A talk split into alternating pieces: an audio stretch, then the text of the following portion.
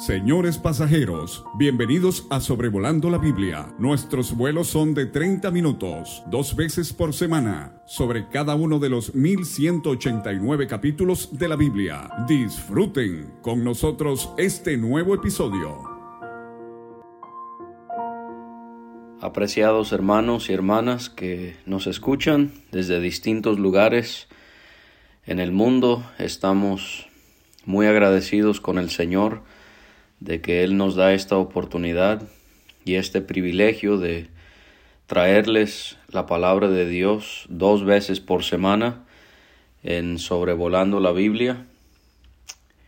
Nuestro deseo es que usted sea enriquecido a través de el contenido de la Biblia y que todo lo que se diga y todos los resultados que tenga sobrevolando la Biblia dentro de el cuerpo de nuestro Señor Jesucristo sea siempre para la gloria de aquel que dio su vida por nosotros en aquel madero de vergüenza, de tormento y de juicio.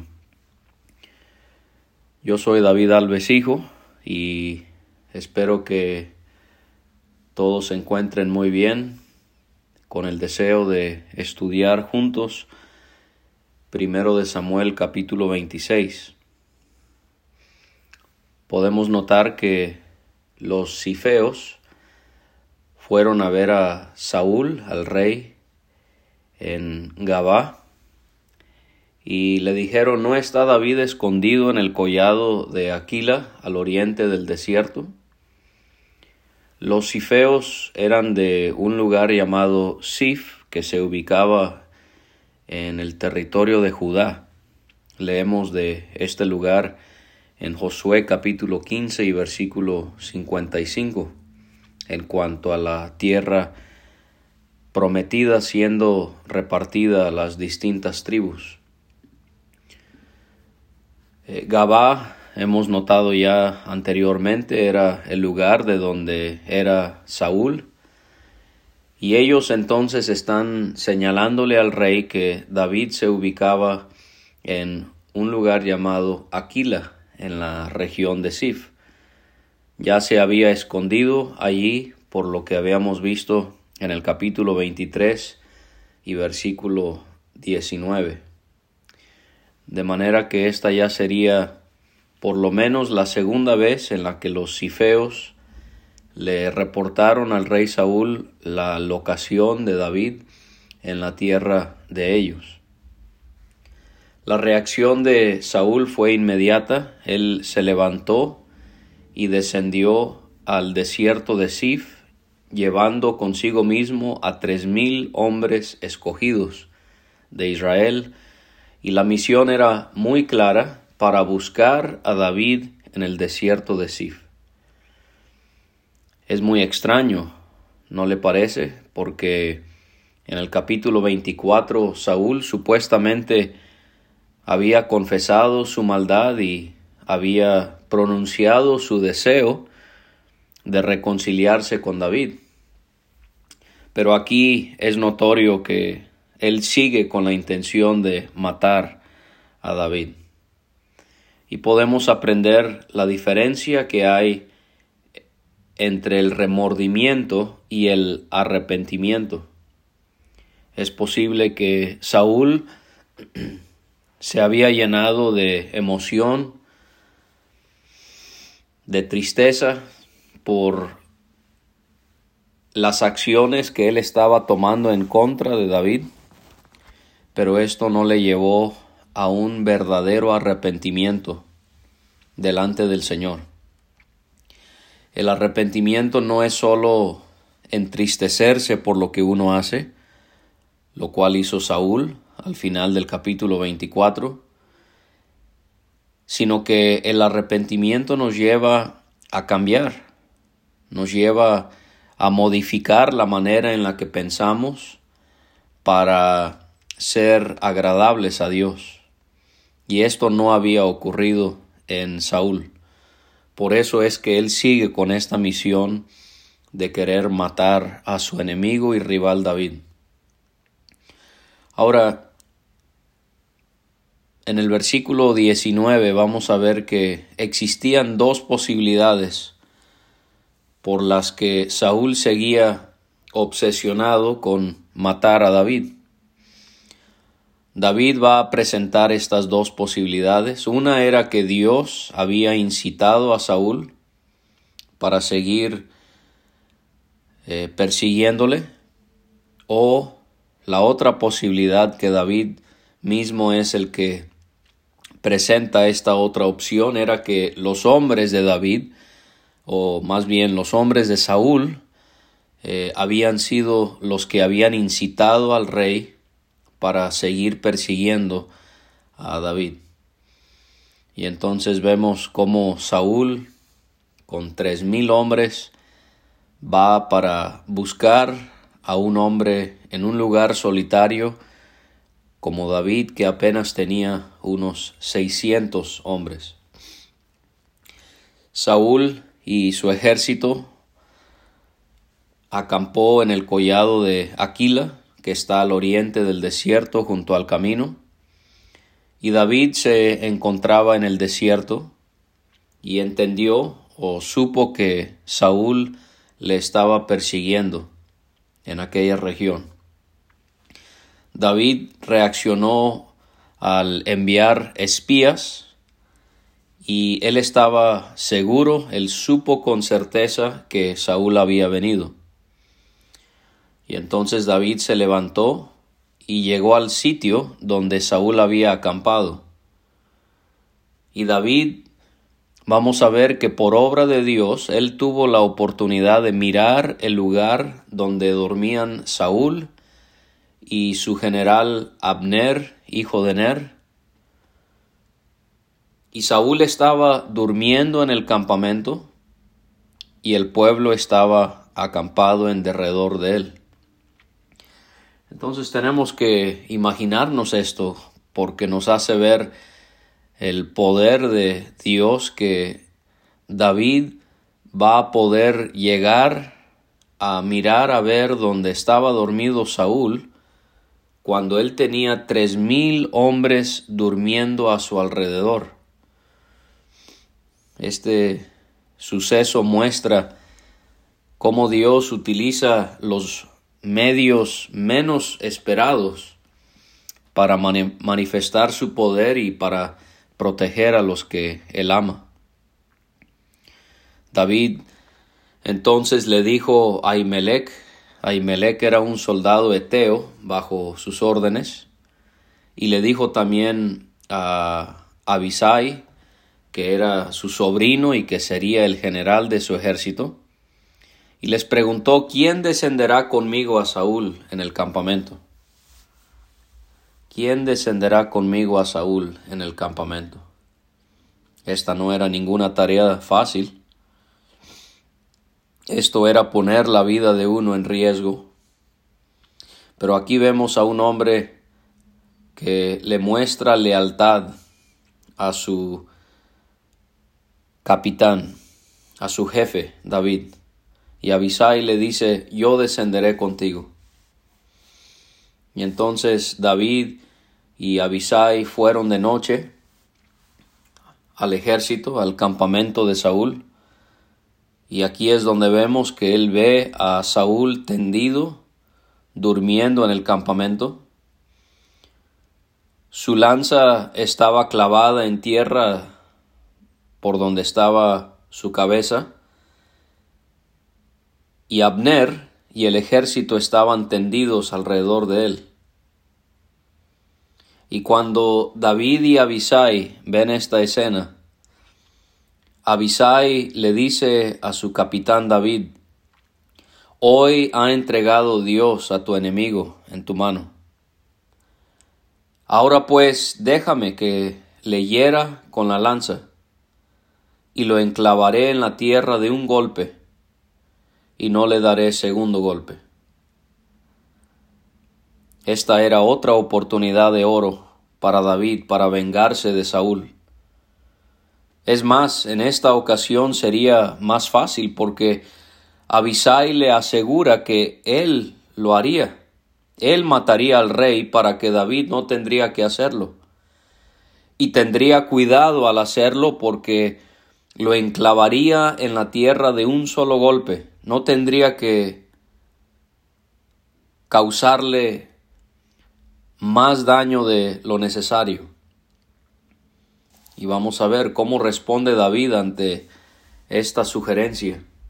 David le dijo a Abisai, no le mates, no le mates, porque ¿quién extenderá su mano contra el ungido de Jehová y será un inocente? Vemos que David continúa teniendo la misma forma de pensar que él nos mostró en el capítulo 24. ¿Quién extenderá su mano contra el ungido de Jehová y será inocente? A pesar de que Dios le había entregado a David en sus manos la vida del rey Saúl, vamos a notar en unos momentos que David nos es de gran ejemplo a cada uno de nosotros. También David dijo, vive Jehová, que si Jehová no lo hiriere, o su día llegue para que muera, o descendiendo en batalla perezca, Guárdeme Jehová de extender mi mano contra el ungido de Jehová. Debemos notar que David no solamente entendía que era Dios el que iba a tener que ejecutar su juicio sobre Saúl. David prefería que fuese Dios el que le quitara la vida a Saúl, que él mismo lo hiciera, aunque tenía, insisto, la oportunidad de hacerlo. Pero David entendía que mejor es dejarlo en manos de Dios y que Dios determinará cuándo llegue su día para que muera. O quizás iba a Dios permitir que Saúl descendiera a alguna batalla y muriese en aquella guerra. Pero David estaba convencido que él no quería ser el responsable de extender su mano contra el ungido de Jehová.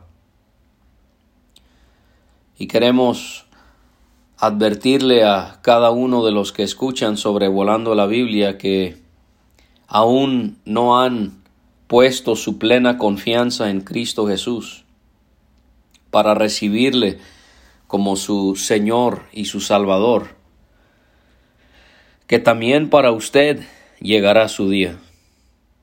La Biblia enseña en pasajes como Job capítulo 14 que Dios pone límites a nuestras vidas y nosotros no podemos ir más allá de esos límites.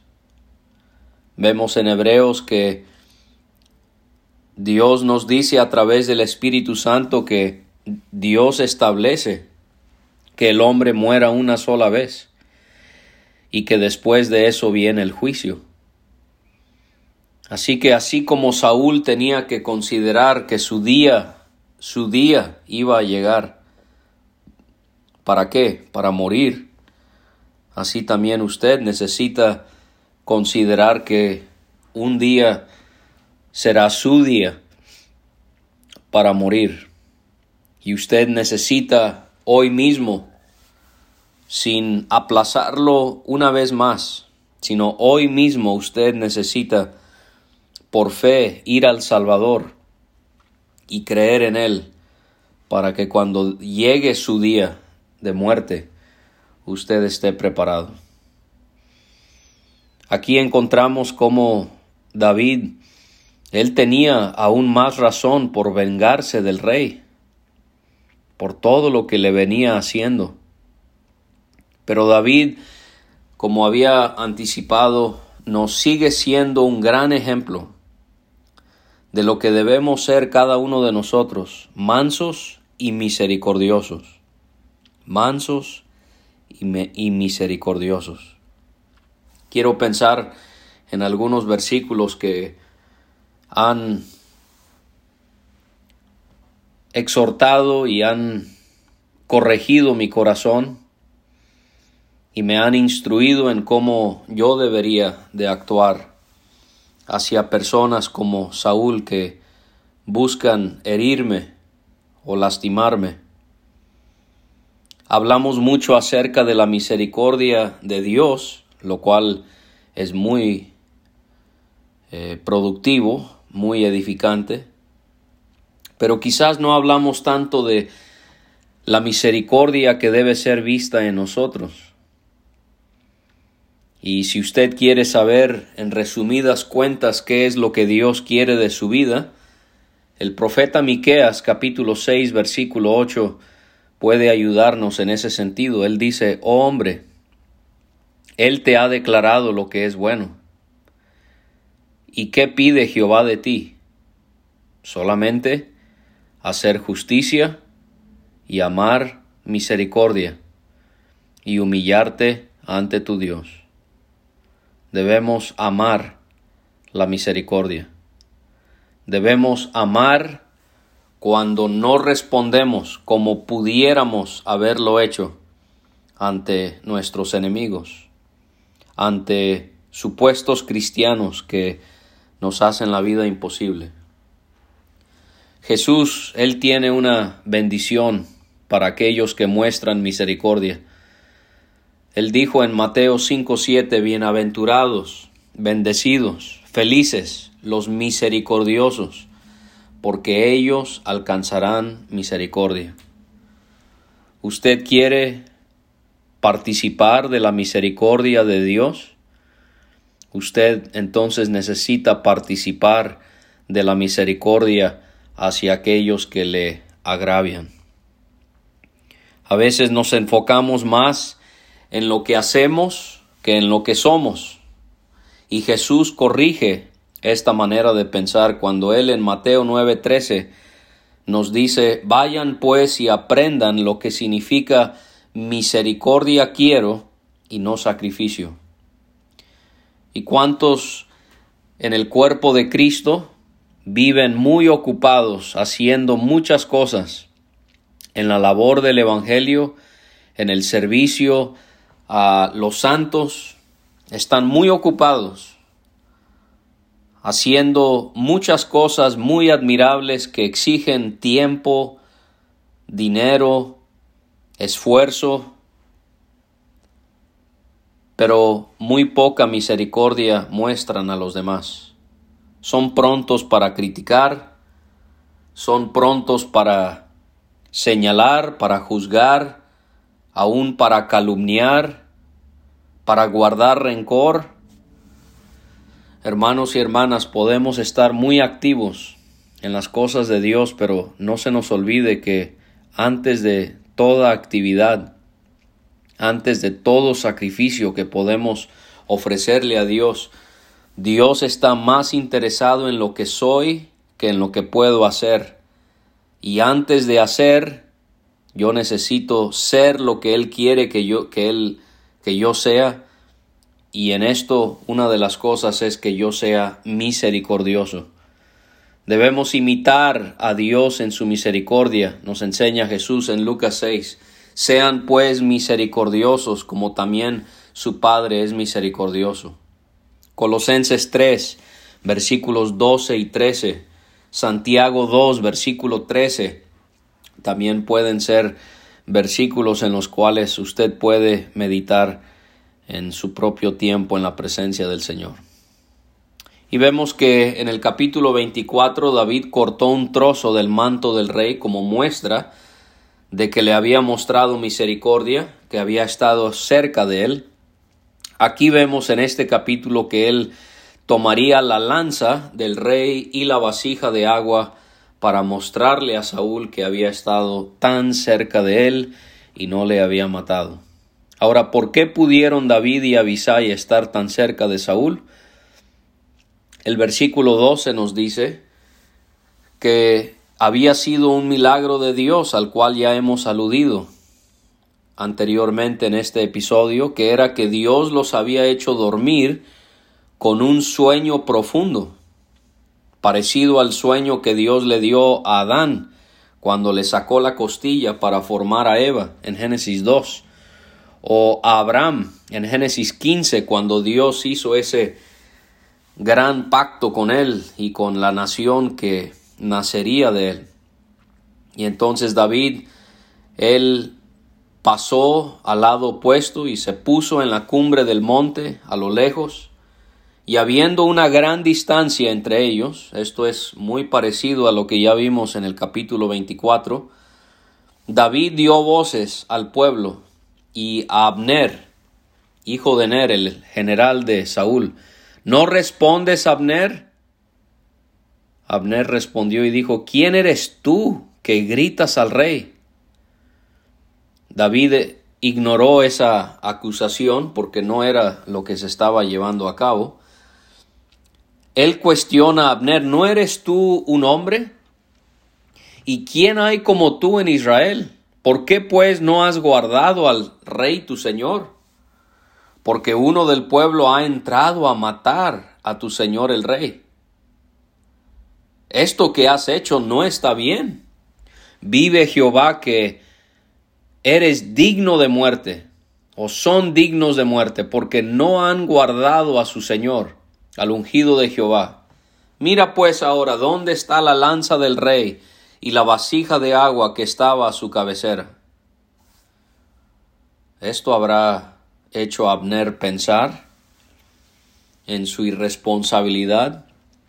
Habrá participado Abner en la incitación de Saúl para que otra vez persiguiera a David y de esta manera Dios lo estaba corrigiendo? No sabemos. Y de pronto Saúl reconoce la voz y él pregunta, ¿no es esta tu voz, hijo mío, David? Igual que en el capítulo 24, Saúl reconoció la voz de David.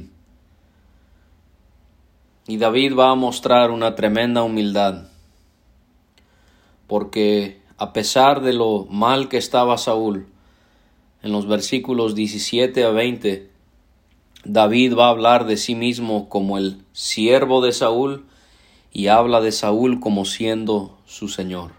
Mi voz es, Rey, Señor mío. Y David otra vez va a cuestionar al rey porque él quería saber por qué Saúl lo estaba persiguiendo. ¿Por qué persigue así mi señor a su siervo? ¿Qué he hecho? ¿Qué mal hay en mi mano? Cristianos, hay muchos hermanos, muchas hermanas que son perseguidos y atacados, son acusados son maltratados y nunca se les dice la causa o la razón por la que están siendo tratados así. Si usted trata así a los hermanos, usted necesita resignar o renunciar más bien a su responsabilidad como pastor en la iglesia porque usted no es un pastor. Un pastor o un anciano no anda persiguiendo, acusando y maltratando a los hermanos. Y no anda acusándoles sin hacerles ver cuál es su mal. Y usted necesita renunciar a esa responsabilidad por el bien de las ovejas, por el bien de su iglesia y usted necesita arrepentirse de ese gran mal, porque ese es un terrible pecado que Dios aborrece, le causa asco cuando Él ve a supuestos líderes tratando a sus hijos y a sus hijas de esa manera. Usted necesita, repito, dejar de hacer eso dejar de hacerlo, arrepentirse, confesárselo al Señor, confesárselo a las personas a las que usted ha agraviado, confesárselo a la iglesia que se ha enterado de todo lo que usted ha hecho en contra de alguien. Y repito, usted tendría que renunciar a su responsabilidad como pastor porque usted no es apto Usted no es apto de pastorear a ovejas si usted trata a las ovejas de esa manera. Nunca piense que el pueblo del Señor no tiene el derecho de saber de qué se le está acusando. Dios, quien es Dios, y que Él puede hacer lo que Él quiere, Él nos dice, Él nos señala nuestro pecado. Yo le pregunto, ¿quién es usted para andar hostigando a los hermanos, poniéndoles en disciplina, quitándoles responsabilidad, dejándoles ver mal delante de los demás sin nunca decirles por qué lo está haciendo. Esa es una perversidad que Dios no puede tolerar y que si usted no hace algo al respecto, Él va a tener que disciplinarle severamente. Y David le dice al rey, si Jehová te incita contra mí, acepte él la, ofrenda. O sea, si es Dios el que te está guiando a hacer esto, yo espero que yo pueda recibir perdón por un sacrificio que yo le ofrende. Pero si son hijos de hombres los que te están diciendo que me persigan, malditos sean ellos en presencia de Jehová, porque me han arrojado y para que no tenga parte en la heredad de Jehová. Y esto se parece mucho a tantos casos que uno escucha de personas que quizás cometen algún pecado y son juzgados de manera exagerada, al grado que se les dice que jamás podrán otra vez formar parte de la iglesia como miembros activos y aún más. Hay situaciones donde se les dice a las personas que no pueden ni reunirse, no pueden ni, ni asistir a las reuniones de la iglesia. Esos hombres son malditos, dice David. Estos hombres estaban causando que David no pudiese ir a Jerusalén para adorar. Y otra vez repito, y usted tendrá que disculpar la franqueza, pero esto es algo que, que necesitamos urgentemente corregir.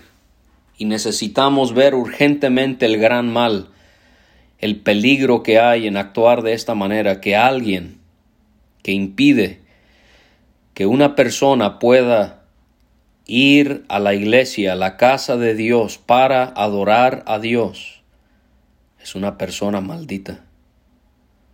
Es una persona que se está poniendo bajo la maldición de la presencia de Jehová, de Jehová.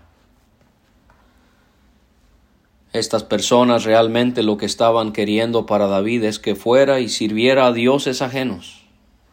Estos hombres eran tan malditos que preferían que David fuese un idólatra a que adorase al único Dios vivo y verdadero y cuántos líderes y las esposas de los líderes y otros hermanos le hacen la vida a hermanos tan imposible que en otras palabras les están diciendo vete, no te queremos aquí.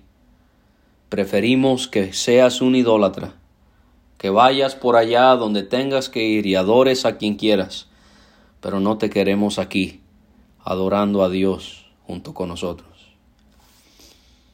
Entonces David le pide misericordia a Saúl que no le quite su vida, que él vea que él es como una pulga o como una perdiz, animales pequeños, indefensos. Y Saúl, él dice, he pecado. Vuélvete, hijo mío David, que ningún mal te haré más, porque mi vida ha sido estimada preciosa hoy a tus ojos. He aquí yo he hecho neciamente y he errado en gran manera. Pero Saúl no se está arrepintiendo. Se está arrepintiendo según el mundo, pero no arrepintiéndose según Dios, porque Pablo por el Espíritu nos enseña en 2 de Corintios 7 la tristeza que es según Dios produce arrepentimiento para salvación. De que no hay que arrepentirse, pero la tristeza del mundo produce muerte. Y si usted realmente está arrepentido por lo que usted ha hecho a otros, usted necesita uno, entristecerse, pero dos, necesita cambiar. Las lágrimas delante del pueblo del Señor no van a ser suficiente. Su disculpa no va a ser suficiente. La iglesia necesita que usted cambie, que usted deje de ser la persona que ha sido. Ese es el verdadero arrepentimiento. Y David le dijo al rey, aquí está la, la lanza del rey, que pase uno de tus criados y la tome, y Jehová pague a cada uno su justicia y su lealtad. David había, había, visto esto con Nabal en el capítulo anterior. Dios lo había defendido. Y David está convencido que Dios también le defenderá a él ante el rey. Él va a pagar a cada uno su justicia y su lealtad. Pero Jehová te había entregado hoy en mi mano, mas yo no quise extender mi mano contra el ungido de Jehová. Y he aquí como tu vida ha sido estimada preciosa hoy a mis ojos, así sea mi vida a los ojos de Jehová. Confiando en Dios, dice, me libre de toda aflicción. Siga confiando en Dios, hermano, hermana. Cualquier aflicción, sean hombres poderosos que le están atacando, confíe en el Dios le va a librar. Y Saúl respondió, bendito eres tú, hijo mío David. Sin duda emprenderás tú cosas grandes y prevalecerás. Somos más grandes cuando más pequeños nos hacemos, hermanos. Aún Saúl podía ver eso en David. David no humilló a Saúl con su arrogancia, sino con su humildad. Y entonces David se fue por su camino y Saúl se volvió a su lugar. podemos aprender de estas lecciones para que Dios pueda glorificarse en nuestras vidas y podamos ser como David, el siervo de Jehová.